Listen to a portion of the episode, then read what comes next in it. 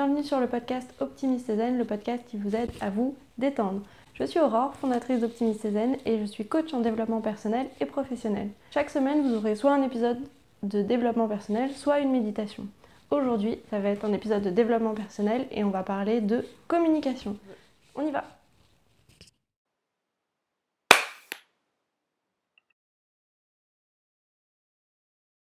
Aujourd'hui, nous allons parler de communication, comment bien se faire comprendre, comment comprendre ce que la personne en face de nous veut et comment faire quand la personne ne nous comprend pas. Ça vous est déjà arrivé d'essayer de communiquer avec une personne en face de vous, vous n'arrivez pas finalement à communiquer votre message ou vous n'arrivez pas à comprendre ce qu'elle attend de vous et vous finissez soit par un conflit, soit par être frustré parce que la communication entre vous et elle ne fonctionne pas. Donc il y a plein de types de communication. Aujourd'hui, on va parler principalement quand on est juste deux personnes dans la communication. Sinon, ça fait beaucoup de monde. ok, alors déjà dans un premier temps, que se passe-t-il quand on communique? Quand on communique avec une personne en face de nous, en fait, si vous arrivez à regarder ou écouter l'épisode précédent, vous avez compris ce qu'était une croyance. Un petit rappel pour ceux qui ne s'en souviennent pas, ton système de pensée est composé de différentes croyances, mais pour faire simple, chaque pensée que tu as est une croyance. Donc quand on parle de croyance, quand on communique avec quelqu'un, en fait, on va projeter nos croyances. Donc les deux personnes en face, on va imaginer qu'entre nous deux, il y a un espace qu'on appelle la carte du monde, tout simplement, et on va projeter nos croyances entre nous deux. C'est-à-dire que quand je communique, je vais apporter avec moi mes valeurs, ma morale, mes attentes et tout ce qui compose ma communication. Quand je mets tout ça entre les deux, la personne en face de moi, elle va projeter ses propres valeurs et ses propres croyances et euh, son propre code moral. Si c'est exactement la même chose en face, bah là du coup on s'entend bien. On communique bien, on a les mêmes valeurs, on dit les mêmes choses, donc finalement c'est plus facile pour nous de nous comprendre. Si on ne se comprend pas, en général c'est qu'au niveau des croyances, il va y avoir un décalage. Si je vous prends un exemple très fort, je vais vous prendre par exemple deux personnes qui une est pour l'avortement, l'autre ne l'est pas. Oui, je vous avais dit, je prenais un exemple fort. Quand les deux personnes communiquent ensemble, elles n'ont pas les mêmes croyances, elles n'ont pas les mêmes valeurs, sans parler de croyances religieuses, hein, vraiment juste dans leur code de conduite, ça ne fonctionne pas de la même façon. Et donc, elles ne peuvent pas se comprendre, puisqu'elles ne peuvent pas comprendre comment l'autre peut faire l'inverse d'elles finalement. Et ça, c'est applicable à absolument tous les sujets. Donc déjà, dans un premier temps, ce qui est important, c'est de comprendre bah, qui est en face de nous, est-ce qu'on partage les mêmes valeurs ou pas, et est-ce qu'on peut communiquer? Donc là, c'est quand on est dans des communications qui vont être plutôt fortes, mais ça fonctionne dans les communications aussi de tous les jours, puisque quand on communique tous les jours, on va emmener avec nous nos croyances. Je vous donne un exemple très simple. Si vous êtes en retard à un rendez-vous, et eh bien pour vous, peut-être que ça n'a aucune importance parce que c'est quelque chose de très simple, banal, vous êtes en retard, c'est pas très grave. Par contre, pour la personne en face, elle, elle peut percevoir ça comme une insulte envers elle, comme de l'irrespect, comme quelque chose qui va à l'encontre de ses valeurs et de ses croyances. Là, la communication, du coup, n'est pas du tout sur le même stade. Et quand vous arrivez face à face, chez une des personnes, il va y avoir une tension, puisqu'elle n'est pas du tout satisfaite que vous soyez en retard. Sauf que vous, vous ne pouvez pas comprendre qu'il y a un problème, puisque ce n'est pas dans votre code moral de vous dire finalement c'est problématique. Quand vous comprenez que dans le code moral de l'autre il y a une différence, bah, une chose simple, là par exemple vous arrivez en retard, vous savez que ça met en colère la personne en face de vous, vous vous excusez et vous essayez de ne pas le refaire de préférence. Et dans ces cas-là, bah, les conséquences vont être que la communication va s'améliorer puisque vous ne rentrez pas en conflit directement.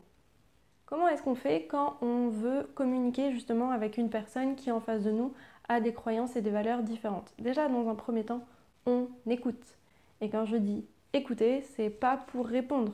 Le but, c'est pas que vous donniez une réponse à ce qu'elle va vous donner, c'est simplement d'accueillir l'information qu'elle vous donne, calmement, sans jugement.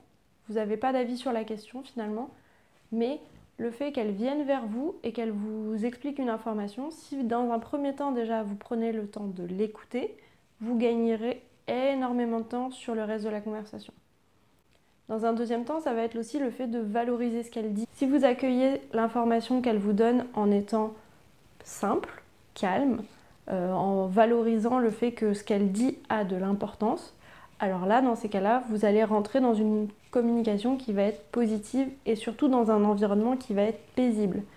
Je vous donne un exemple, si vous êtes au travail par exemple, que votre manager vient vous voir et vous dit voilà, ton travail, euh, il va pas.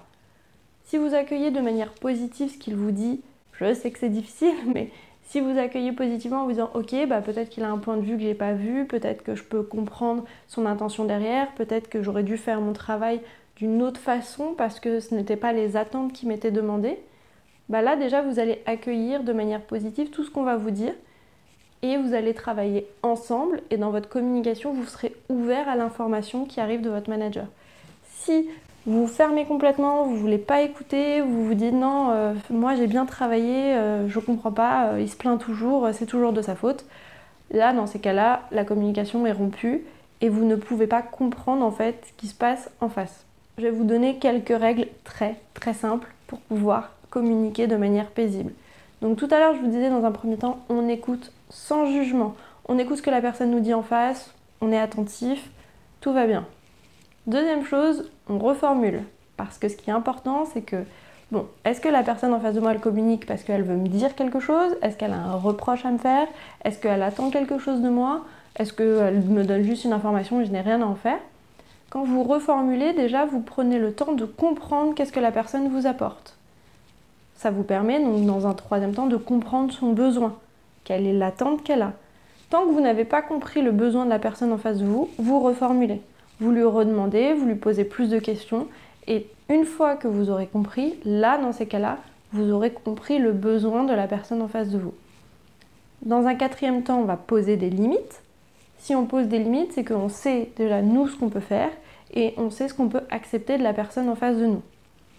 Et dans un dernier temps, si les limites sont différentes et qu'on n'est pas d'accord, on va faire un compromis. Qui est important pour une bonne communication, c'est de comprendre le besoin de la personne en face de vous, mais surtout que la personne en face de vous connaisse son besoin. Si elle ne sait pas ce qu'elle a envie de vous dire, bah là du coup euh, c'est pas possible. Vous pouvez pas en fait l'aider si euh, la personne en face de vous ne sait pas vraiment euh, ce qu'elle attend de vous.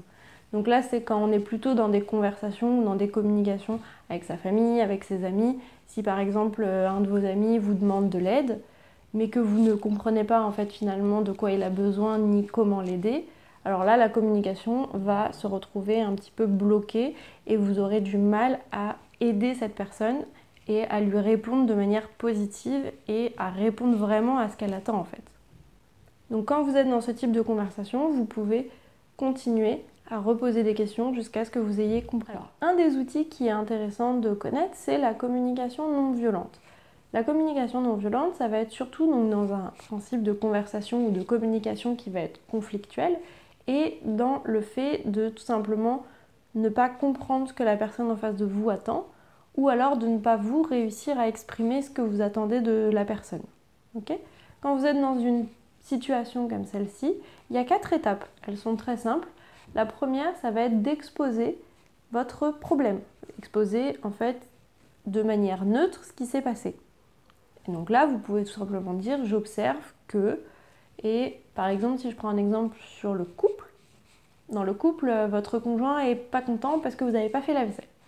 Ok, dans ces cas-là, vous pouvez observer qu'il n'est pas content. Peut-être que vous n'avez pas compris pourquoi. Donc là, déjà, vous observez ce qui se passe. Ensuite, vous exprimez votre sentiment. En exprimant vos sentiments, vous allez commencer à apporter un message, mais qui n'est pas négatif et qui n'est pas contre l'autre personne. Par exemple, euh, j'ai vu que euh, tu n'étais pas content, ça me fait me sentir triste. Donc là, vous voyez, il y a une nuance avec le, par exemple, tu fais la gueule, euh, qu'est-ce qui t'arrive? Là, on est dans le tu accusateur. Alors que dans la première version, on est dans l'observation et on exprime ce qui se passe pour nous. Ensuite, on exprime un besoin. Donc là, la troisième chose, on exprime un besoin. Pour exprimer ce besoin, ça va être le fait de dire euh, est-ce que tu peux m'expliquer euh, ce qui se passe? Euh, J'ai besoin de comprendre pourquoi tu es énervé. Et là, on parle de nous en fait. On reproche rien à la personne en face de nous, on demande quelque chose qui est important pour nous. Et la dernière étape, c'est la quatrième, on formule sa demande. Ça, c'est la partie la plus importante. Quand vous faites un reproche à quelqu'un, vous avez besoin de savoir qu'est-ce que vous attendez de la personne en face. Et si vous, avez du coup des reproches qui sont portés sur vous, dans ces cas-là, il faut tout simplement aller faire votre demande auprès de l'autre. Ça va être est-ce que tu peux m'expliquer euh, ce qui se passe? Est-ce que tu peux m'expliquer ce qui t'a énervé? Est-ce que tu peux m'expliquer euh, comment euh, je peux faire mieux pour t'aider peut-être? Ou comment je peux faire mieux pour que tu sois content? Et là, du coup, vous rentrez dans un discours où vous allez aller vers l'autre en fait. Et vous allez lui proposer des solutions et vous allez lui laisser l'espace d'exprimer ce qu'elle a besoin d'exprimer. Quand vous faites ça, vous avez besoin d'être prêt à accueillir toutes les informations, qu'elles soient négatives ou pas. Et vous avez besoin de comprendre que la personne en face de vous, bah, peut-être qu'elle ne va pas vous dire quelque chose d'agréable, mais qu'ensemble, vous pourrez travailler. Donc là, j'ai pris l'exemple sur euh, une relation de couple, mais ça peut être une relation amicale, ça peut être euh, en famille, ça peut même être au travail, puisque vous allez pouvoir exprimer ça avec vos managers. quel est le problème? Euh, J'ai besoin de plus d'informations pour comprendre. Euh, qu'est-ce que je peux faire pour, par exemple, améliorer mon travail ou améliorer la relation que vous avez avec X ou Y personne? Vous êtes dans une démarche ouverte et vous allez surtout vers l'autre. Donc ça, c'est le petit outil pour la communication non violente. Dans les communications comme ça, il y a une chose que l'on appelle le triangle de Karpman. Donc le triangle de Karpman, c'est un jeu psychologique, forcément euh, tactique, il n'est pas forcément même conscient, c'est très inconscient comme euh, situation. Et en fait, le triangle de Karpman, ça va être trois pôles qui vont être la victime, le persécuteur et le sauveur. Donc, déjà pour vous expliquer un petit peu, quand on est dans une conversation et que une des personnes est victime, donc si par exemple vous êtes victime, dans ces cas-là, vous allez être dans la plainte. On va se plaindre, on va râler, on va jamais être satisfait, euh, notre entourage va essayer de nous aider, mais on s'en fiche complètement, on ne prend pas en compte leurs réponses et on n'écoute rien. Donc là, dans ces cas-là, quand on est en victime, on oblige les personnes en face de nous à prendre un des deux rôles. Donc le premier rôle, ça va être le sauveur. Donc on va aller demander de l'aide, on va aller demander aide-moi, j'ai un problème, il faut absolument que tu m'aides. Mais on ne va pas écouter la réponse Donc le sauveur, lui, dans ces cas-là, il essaye, il essaye, il donne des solutions, il donne des solutions, mais la personne ne les écoute pas ou n'arrive pas à les faire, mais finalement n'est pas satisfaite de la réponse. Et là, dans ces cas-là, ce qui est possible, c'est que la personne bascule en persécuteur. Quand on est persécuteur, c'est que on va finalement être en colère contre une des personnes. Donc en général, on est en colère contre la victime parce que elle ne fait rien. Tous les conseils qu'on lui donne, elle ne les écoute pas. Donc on passe finalement de sauveur à de je veux t'aider à euh, en fait tu fais rien donc euh, j'en ai marre, je t'aide plus et si tu as des problèmes, euh, bah, c'est ta faute. C'est à peu près ça. Mais ce qui est possible aussi, c'est que la personne qui était victime à la base, donc qui demandait de l'aide, passe en persécuteur. Et elle persécute son sauveur, qui du coup devient victime. Puisque quand on est dans cette situation-là, en fait, la personne qui demandait de l'aide à la base, finalement, finit par reprocher à la personne en face d'elle tous les problèmes qu'elle a, tout est de sa faute, c'est parce qu'elle ne l'aide pas, c'est parce qu'elle ne l'aide pas à résoudre son problème, c'est parce qu'elle ne fait rien pour l'aider, c'est parce qu'elle pense pas que ses problèmes sont importants. Et donc là, du coup, on rentre dans une situation un petit peu différente. Donc ce qui est important, c'est que quand on est dans un de ces trois pôles, c'est déjà de comprendre qu'on est dans un de ces trois pôles. Pour ça, il y a des questions qui peuvent être très très très simples à se poser. C'est déjà de se dire, par exemple, si vous vous retrouvez en position de sauveur, est-ce que la personne en face de moi a besoin d'aide? Est-ce que la personne en face de moi m'a demandé de l'aide? Ça, c'est très important parce que si on ne vous a pas demandé d'aide, vos conseils, bah, ils ne sont pas les bienvenus, tout simplement. Si vous n'êtes pas donc dans une demande, qu'on ne vous a pas demandé d'aide, dans ces cas-là, tout simplement, ça ne sert à rien d'en donner. Si vous êtes dans une situation où on vous demande de l'aide, mais on ne l'écoute pas, c'est aussi faire le choix d'arrêter de demander en fait et de proposer votre aide. Puisque si la personne en face de vous n'écoute rien du tout, elle n'a pas du tout envie finalement de vous écouter, là dans ces cas-là, vous faites un pas de côté. Et en fait, pour sortir du triangle, ça va être de ne pas jouer le rôle qu'on vous donne.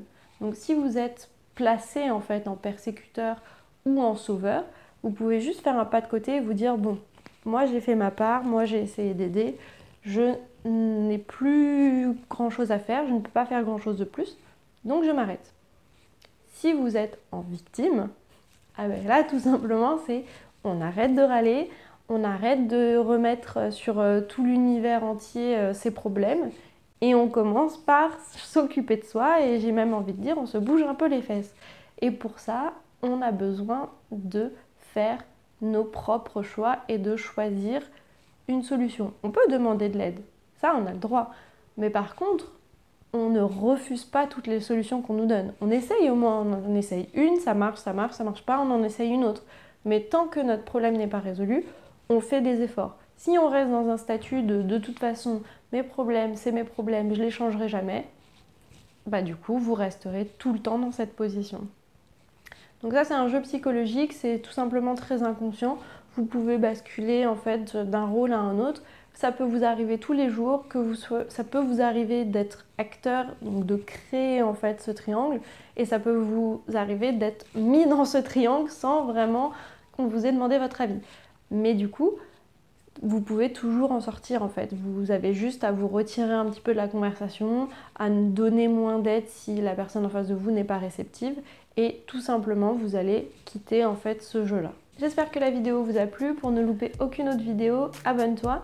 Et si vous voulez plus d'informations et plus de conseils, je vous laisse rejoindre la communauté Optimiste sur Instagram. Et moi je vous dis à la semaine prochaine